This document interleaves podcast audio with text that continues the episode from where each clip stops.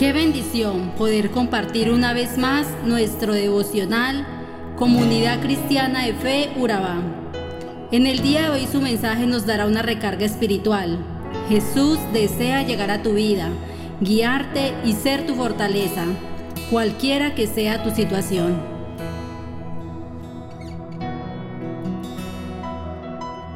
Hoy una nueva oportunidad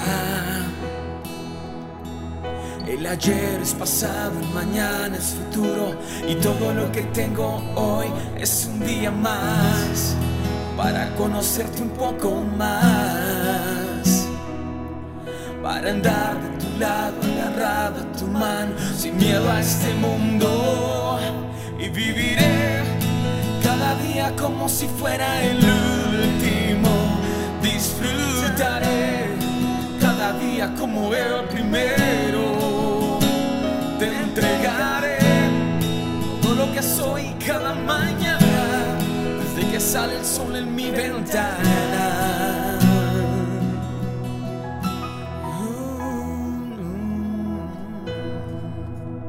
La palabra que hablaremos en el día de hoy nos reta a reflexionar qué estamos haciendo, cómo estamos actuando, cómo estamos tomando nuestras decisiones y qué es lo que reina en nuestra vida verdaderamente. En 2 de Pedro capítulo 1, a partir del versículo 12 encontramos, Por eso siempre les recordaré estas cosas, por más que las sepan y estén afianzados en la verdad que ahora tienen. Además considero que tengo la obligación de refrescarles la memoria mientras vivan en esta habitación pasajera que es mi cuerpo, porque sé que dentro de poco tendré que abandonarlo, según me lo ha manifestado nuestro Señor Jesucristo. También me esforzaré con empeño para que aún después de mi partida ustedes puedan recordar estas cosas en todo tiempo. Esta carta tiene como propósito funcionar como memoria de las enseñanzas de Pedro para que puedan ser transmitidas a las futuras generaciones, ya que sabe que le queda poco tiempo de vida. Así que antes de morir, quiere abordar las acusaciones hechas por los maestros que distorsionan las enseñanzas dadas por Jesús y los apóstoles. Una de las acusaciones es que Pedro y los apóstoles inventaron todo, todo acerca de que Jesús es el rey del mundo, que se levantó de entre los muertos y que volverá. Así que Pedro ofrece su testimonio ocular sobre el poderoso momento en que Jesús se transfiguró en la montaña, como lo podemos observar en Marcos capítulo 9, versículo 2. Estos maestros corruptos niegan que habrá un juicio final, dando la posibilidad de vivir una vida desordenada y en pecado. Pedro hablaba sobre la manera como han distorsionado la libertad que tenemos en Cristo. Y por último que Jesús no volverá, argumentando que muchas generaciones vienen y van y aún no pasa nada. Pero nos recuerda que la concepción humana del tiempo es limitada y no encajan en el panorama de nuestras cortas vidas. Dios es paciente y busca y ofrece una oportunidad de arrepentimiento y así recibir su gracia. En la segunda carta, Pedro la escribe a la comunidad de iglesias de Asia Menor, porque sabe que su muerte está próxima a suceder. Esta es una carta de despedida, donde Pedro está dando sus últimas instrucciones y planea que sea una especie de memorial para que las próximas generaciones atiendan a estas últimas palabras, que sirvan como crecimiento en la vida cristiana. El objetivo de esta carta es querer recordarles lo importante que es el crecimiento en la vida cristiana. Pedro dice, no me voy a cansar de recordárselos, aunque sé que ustedes ya lo saben y lo viven, pero aún así no me voy a perder la oportunidad de recordarles que la vida cristiana consiste en este crecimiento diario, en conocer a Jesús y ser transformados por el carácter de Dios en nosotros. Aquí hay una razón importante, y es que Pedro sabe que en poco tiempo dejará su cuerpo mortal, tal cual se lo dijo el Señor Jesús. Escribe esta carta con el deseo de que sirvan de crecimiento en la vida cristiana, en la gracia, en la fe y en el amor de Dios. Y quiere aprovechar para dejar protegida la iglesia y dejar algunos puntos importantes para que los falsos maestros no los terminen engañando. Este memorial sirvió no solo para esa generación, sino que actualmente a nosotros también. ¿Sabes? Creo que tenemos una tendencia a tener una pérdida de memoria con respecto a las cosas de Dios. de aplicar el Evangelio a nuestras vidas y dejamos que el mundo empiece a menguar nuestra fuerza espiritual. El Antiguo Testamento tiende a mostrarnos ese memorial, donde constantemente se invitaba al pueblo de Dios a recordar quiénes son, quién es el Señor y qué ha hecho por ellos. Esta es nuestra lucha diaria, a no dejar que nuestra creencia sea vulnerada por falsos maestros que solo buscan su beneficio y distorsionar la verdad y la enseñanza bíblica, y no permitir que se vuelva solo costumbre.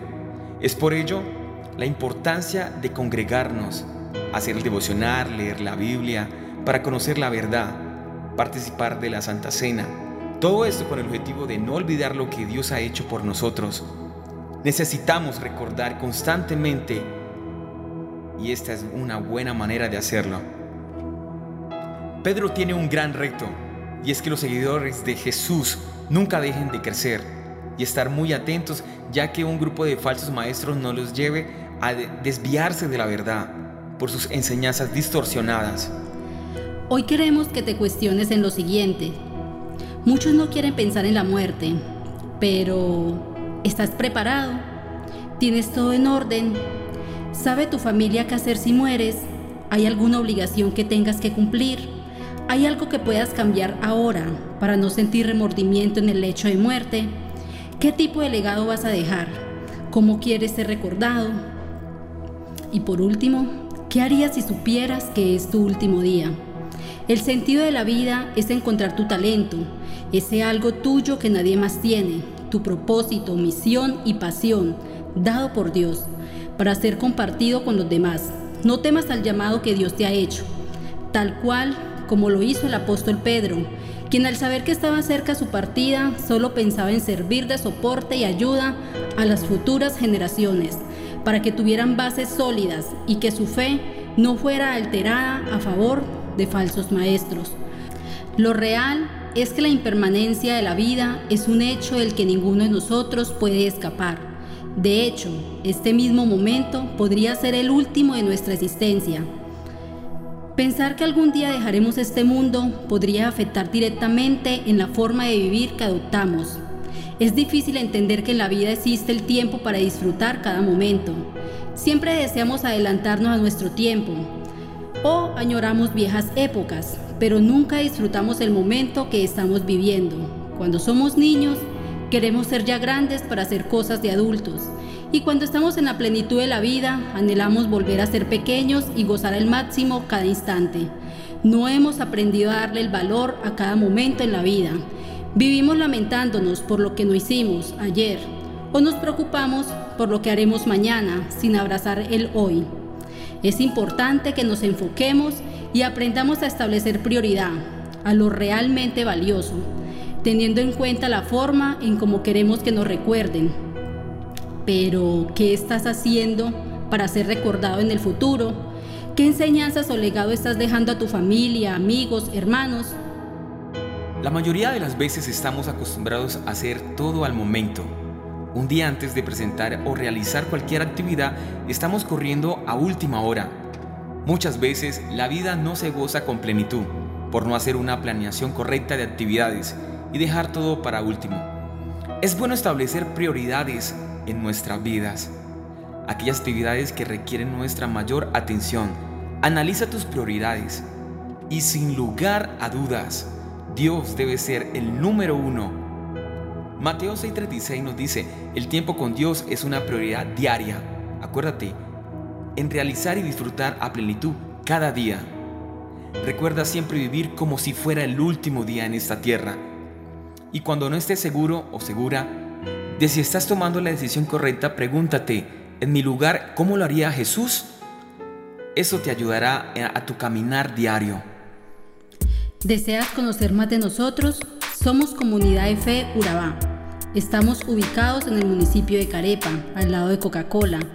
Visita nuestra página web www.comunifeurabá.com y nuestras páginas de Facebook e Instagram como Comunife Urabá. Nuestras reuniones se realizan los días miércoles a las 7.30 pm y los domingos a las 9.30 am. Dios te bendiga. Y viviré cada día como si fuera el último. Disfrutaré cada día como el primero. Te entregaré todo lo que soy cada mañana, desde que sale el sol en mi ventana.